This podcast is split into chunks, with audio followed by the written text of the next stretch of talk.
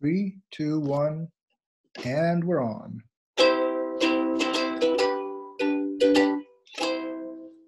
Hello, everyone, and welcome to Bedtime English. 大家好，欢迎收听睡前英语，我是 JJ。我是 Benji。嗯，今天的节目呢，我们来继续给大家讲我们上次没有讲完的故事——城市老鼠与乡下老鼠。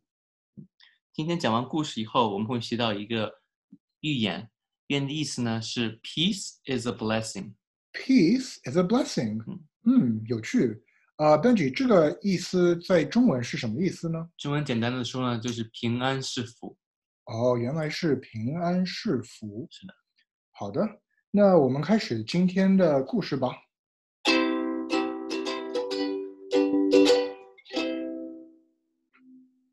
When they reached the mansion in which the town mouse lived, they found on the table in the dining room the leftovers of a very fine banquet. 当他们到达城市老鼠所住的宅子时，看见餐厅里的大桌上有一个丰盛宴会留下的剩菜， There were sweetmeats and jellies, pastries, delicious cheeses, indeed, the most tempting foods that a mouse can imagine. 桌上有蜜饯、果酱、糕点和芝士。确实，对于老鼠来说，这些都是最有吸引力的食物了。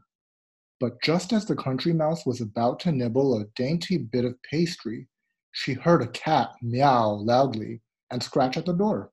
正当乡下老鼠准备咬下一口精致的糕点时，它听见一个喵喵声，一只猫在抓挠着大门。 In great fear, the mice scurried to a hiding place, where they lay quite still for a long time, hardly daring to breathe.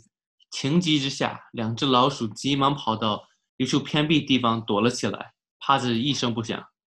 When at last they ventured back to the feast, the door opened suddenly, and in came the servants to clear the table, followed by the house dog.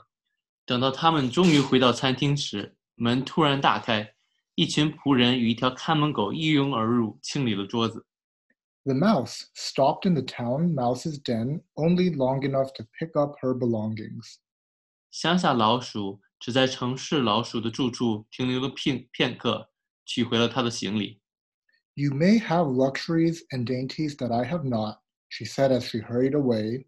临走时，他对城市老鼠说：“你虽然拥有荣华富贵， But I prefer my plain food and simple life in the country with the peace and security that go with it. 但我还是愿意在乡下过我那简单淳朴、无忧无虑的生活。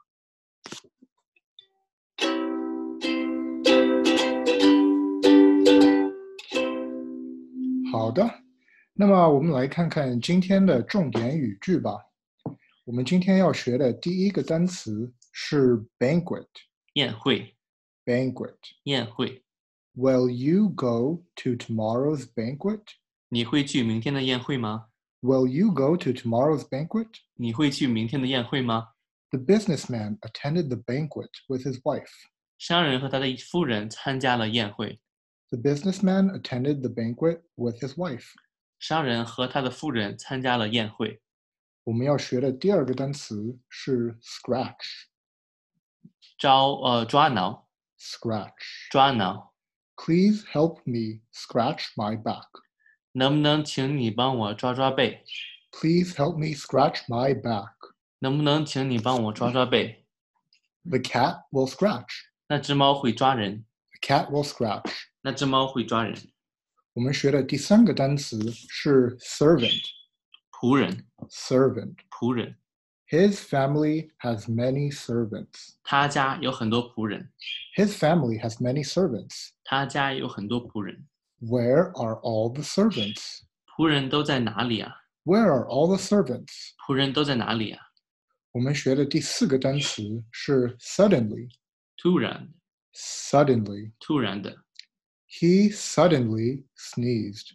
他突然打了一个喷嚏， He suddenly sneezed. 他突然打了一个喷嚏， It suddenly started to rain.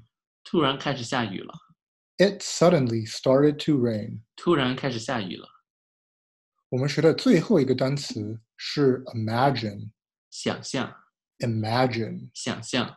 Can you imagine that? 你能想象吗？ Can you imagine that? 你能想象吗？ I imagine a unicorn in the sky. 我想象天空中有一个独角兽， I imagine a unicorn in the sky. 我想象天空中有一个独角兽。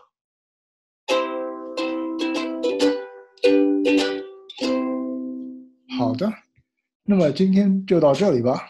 Thank you for listening and see you next time. 感谢收听，我们下次再见， Bye bye. 拜拜。